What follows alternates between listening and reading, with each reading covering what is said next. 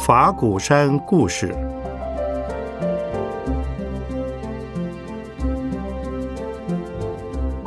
圣严法师口述，胡立贵整理。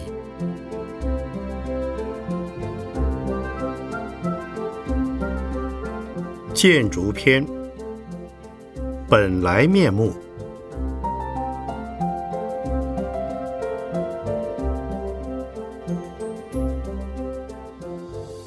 忽然眼前一亮，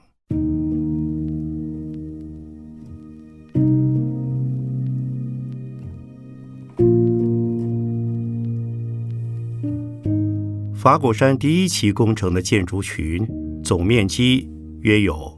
两万五千平，主体建筑包括大殿、禅堂、接待大厅、男众疗房、女众疗房、教育行政大楼、国际会议厅、图书资讯馆和教职员宿舍等。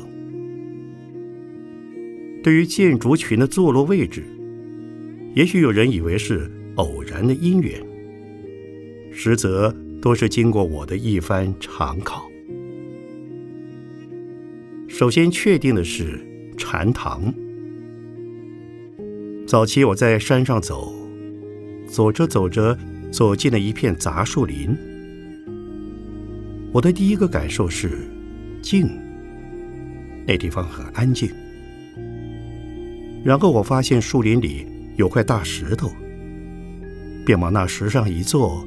觉得身心舒畅，有一种身心与环境融合为一的感受。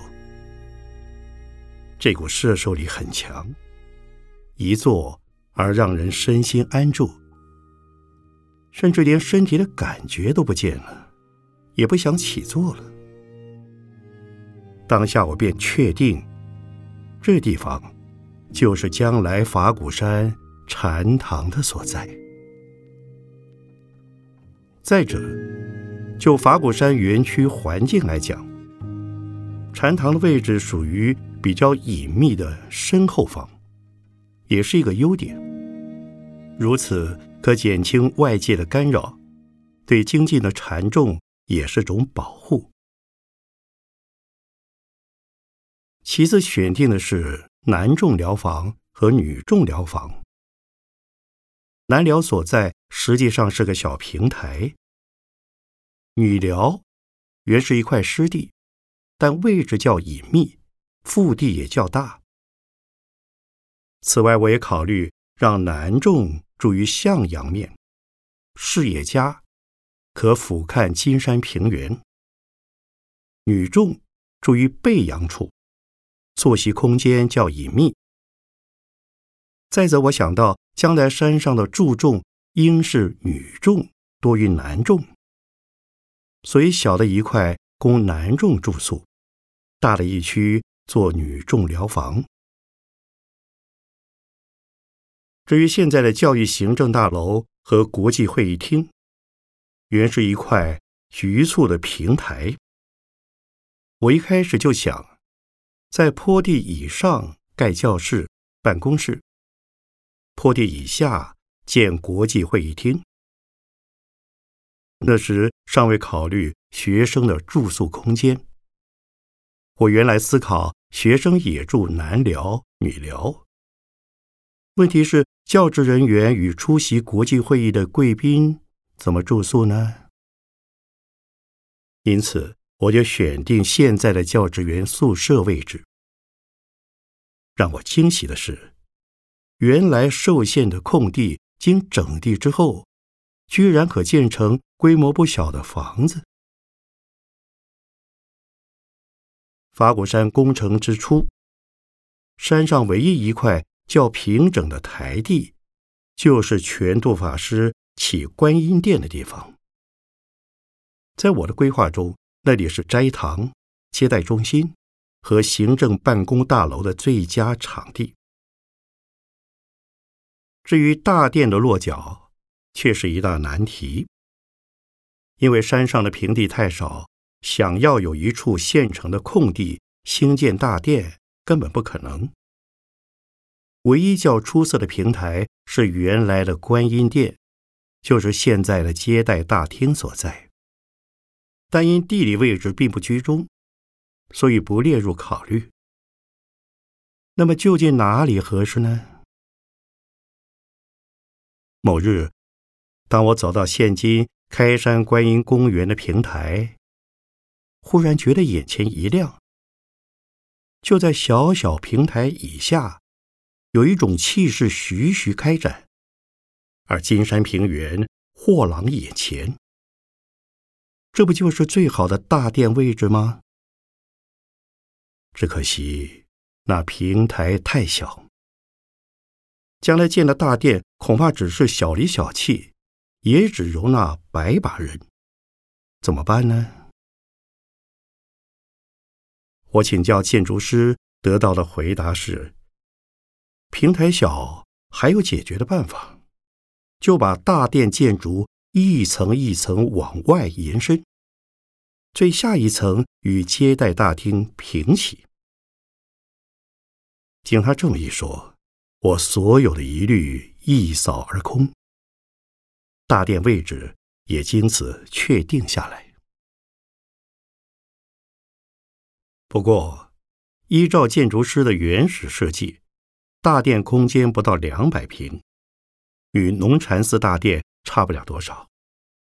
是我不断要求扩增，再扩增，才有今日的规模。现在大殿这栋建筑从山上仰望，它是四层，像一座古城堡，由上而下是一致的。从内部看，最上一层是大殿，中间无柱，高十四公尺，面积约四百一十余平，可容纳一千八百个座位，外加宽大的回廊，前有可容纳。两百个座位的平台，四周粗大的原石柱围绕，气势不让国家博物馆。在大殿佛龛正下方的六公尺深处，我们埋设了一座面积有二点五平、高一点九公尺的地宫，可说是法鼓山一大特色，也是法鼓山。一大珍宝。我们建设地宫的目的，一是为了保存当代台湾的佛教文物、艺术品和多样性物种，且注明公元三千年以后始能开启，以让后代子孙一探佛教文明和文化发展的轨迹。这是我在参访大陆陕西省。法门寺地宫和好几个寺院的古宝塔之后而有的想法，但是我也声明，法鼓山绝对不会起塔。其次，法鼓山不收古董，不藏古文物，我们的镇山之宝是地宫。由于地宫的存在。无形中也助长了大殿的气势，让大殿的宏伟之气自然而然发挥出来，自然而然气势永存。我相信法鼓山地宫将成为台湾史上一座重要的文化地标。有一天房子会倒，法鼓山地宫将屹立常在。不仅仅在于其珍贵的意义价值，也因其具有坚固的防震、防水、防火、防腐蚀等保护特质。法鼓山地宫的主体设计可分为内外五层：强化钢板水泥墙、南非花岗岩石函、钛金属箱。方形陶缸以及亚克力盒，藏品有五大类：佛教艺术品、信仰文物、及法器、供具及贡品、绘画及书册、衣物用品等，计一百五十六项目，共三百多件。此一地宫专案是由施建昌菩萨负责，僧团果茂法师协助执行。施菩萨为了这个专案，长时间四处考察。他到了日本，甚至远赴美国研究钛金属结合现代科技制作的可能性。这个过程蛮辛苦的，总算我们把它完成了。法鼓山地宫是全台湾的第一座地宫，也是当前台湾唯一的一座。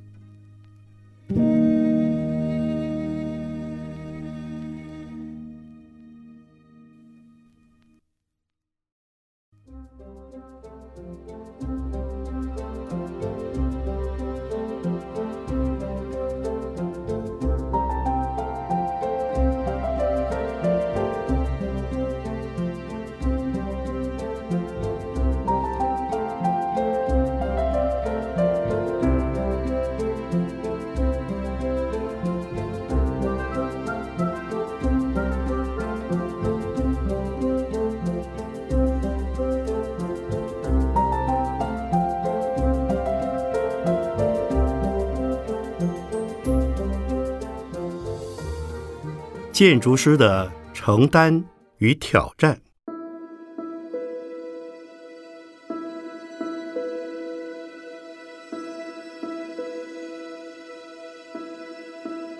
法鼓山工程的建筑设计，最初由陈伯森建筑师主持。日后由于我们内部的因素，诸如迁建工程委员会、僧团和护法居士的各种声音。意见，让工程设计图改了又改，修了再修。两三年后，陈建筑师打退堂鼓了，这对我们是一大震撼。不过，岁时流转之间，我们也渐渐成立了自己的公务所。第一位加入的是刘明山菩萨。其次是萧世斌菩萨，然后是陈洽游总工程师。在陈总工程师进来以后，我们的公务部也就比较稳定了。在陈伯森建筑师之后，由张国阳、陈俊宏两位建筑师承接了法鼓山的设计案。这两位建筑师。人很好，他们肯接下这个任务，我非常感激。其他建筑师并不愿意接的，因为我们的工程就像是一张已经作画的纸，要后来的人接手总是辛苦。在这两位建筑师到位之后，我们也邀请了好几位资深的工程顾问来协助我们，经常不断的。开会讨论。不过，在建筑的观念、造型和空间配置上，这两位建筑师的想法与原来陈建筑师的规划颇有出入。陈建筑师原始的构想，我是认同的。比如说，建筑物的斜屋顶，是我要求的。现在的建筑物大多是盖平屋顶，盖斜屋顶必须增加建筑材料，工程也复杂些。我坚持盖斜屋顶，主要是功能及美观上的考量，如斜屋顶可防热，可用来收集雨水；斜屋顶下方可埋设管线，遮掩机房。和水塔等突出物，并具有美化的功能。可是我不懂工程，看不懂平面图，对施工图的理解力也有限，常常只能听工程人员解说或者看建筑模型图，从建筑物的外形来要求房子的功能、通道和动线等，比如楼梯的宽度、功能。人多时的疏散法等，针对这些问题与建筑师讨论。在几位工程顾问之中，帮助我们最多的是陈迈建筑师。陈迈建筑师是由陈伯森建筑师接引介绍，他们两位都是我们经常请益的对象。日后则有姚仁喜建筑师也加入我们的工程顾问团队。另一方面，法鼓山工程之初，由于我对工程的完全外行和长期忙碌紧凑的行程，当时便由护法理事会的杨正理事长、施建昌和郭超兴菩萨等组成一个推动工程的组织，叫做中华佛学研究所迁建工程委员会。他们说。师傅已经太忙太累，工程的繁琐事情就交给我们处理吧。这是他们的一份心意。可是经过几年运作下来，委员并不全然了解我的理念，有些无法解决的问题还是要我出面处理，或者他们做成的决议不是我要的。有时委员之间也有不同的意见。造成建筑师莫衷一是，不知该听谁的。因有这种种的状况，大家都很辛苦，工程进展也无法一如预期。大约经过四五年之后，迁建工程委员会决定改组，最终还是由我来接手。不过这几年间，我对建筑已有了一些概念，也得到好几位专家顾问的协助。这样一来，我们的工程进展总算顺利一些，热心的委员们也可以放心了。到现在，我还是非常感谢当初迁建工程委员会的每一位菩萨。当年千建会改组。我觉得很对不住他们，但这也是不得已的事。若非如此，恐怕法鼓山工程至今仍是个未知数呢。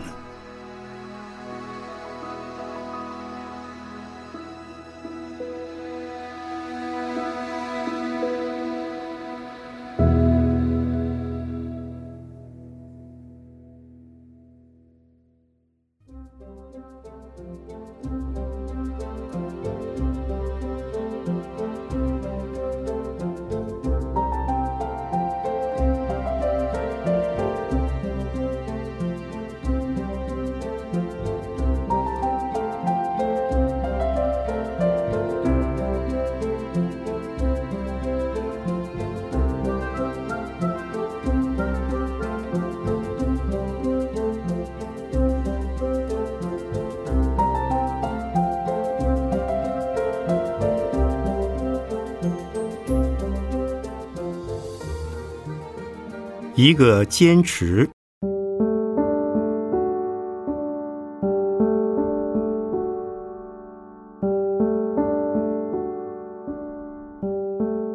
在法鼓山建筑成型以后，经常有人问我：法鼓山建筑自成风格，师傅，您是如何掌握的？我是把握一个原则。线条要单纯不复杂，颜色要单纯不复杂，空间要大气度且实用，就是本来面目。凡是别别扭扭、古古怪怪、弄一些小花样的，宁可修正，否则把盖好的建筑拆掉是件很心痛的事。因为拆掉就代表花钱，拆掉以后的弥补也要花钱，这让我觉得很愧对护持我们的信众。可是如果不拆，这些别扭古怪的建筑就将伴随法鼓山千年道场而遗憾千年，岂不更令人叹息？因此。在这种情况之下，我们必须要忍痛修改。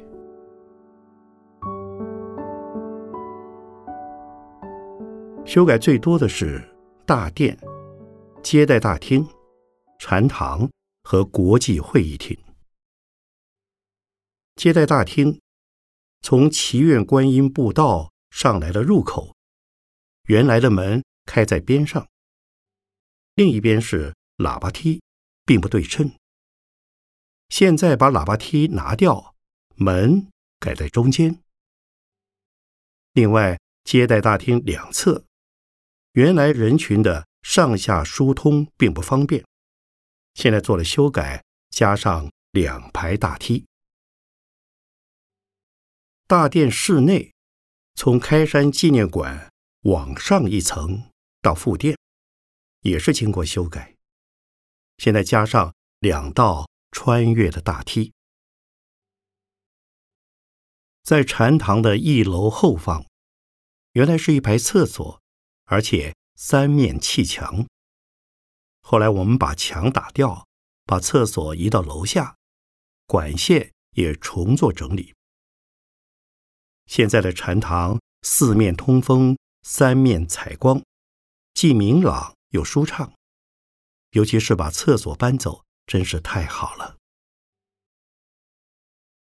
还有接待大厅和大殿的瞭望台护栏，原来是一排硬邦邦的水泥墙，让人觉得是被栅栏关锁，很不舒服。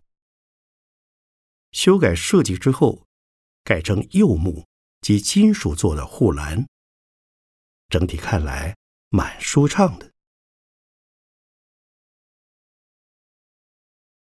以我的经验，坚持原则非常重要。因为不论是建筑师、工程人员或者信徒，他们都会提出很多不同的意见。有些意见很动人，就是为了大众，不是为了师父一人。我则始终坚持本来面目的原则。比如说方丈寮，原来设计师是希望装潢成宫殿一样，像大饭店的总统套房。我说绝对不行。他说，这代表方丈的地位崇高嘛。我说，如果方丈住这么豪华的房子，那这个寺院没有希望了。他又说：“您老人家常年建设法鼓山，也该享福了。”我说：“阿弥陀佛，我是为了度化众生，怎么是要享受呢？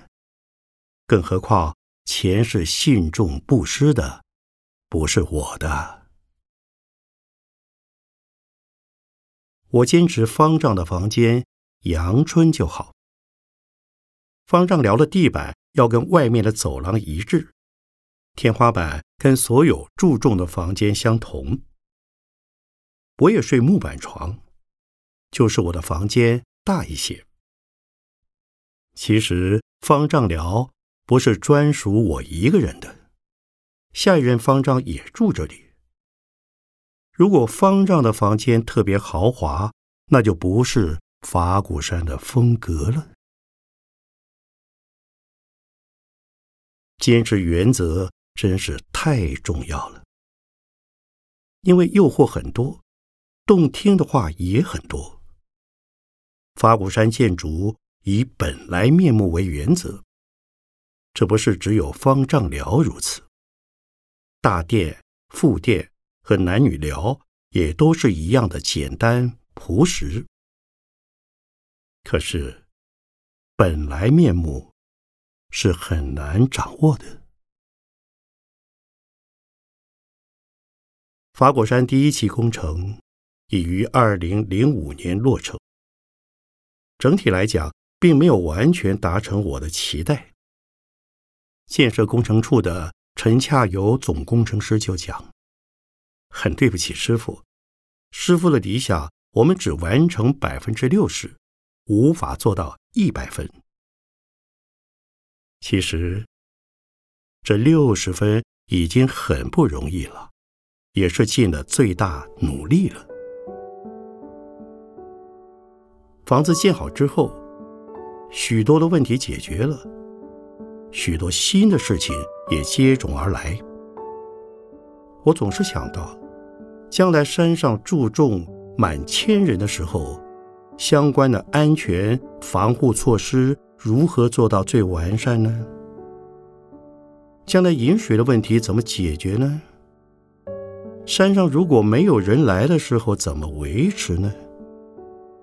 如果人潮涌入却没有经济收入，又该怎么维持呢？总之，房子建好以后，所有关于营运的问题也伴随而来。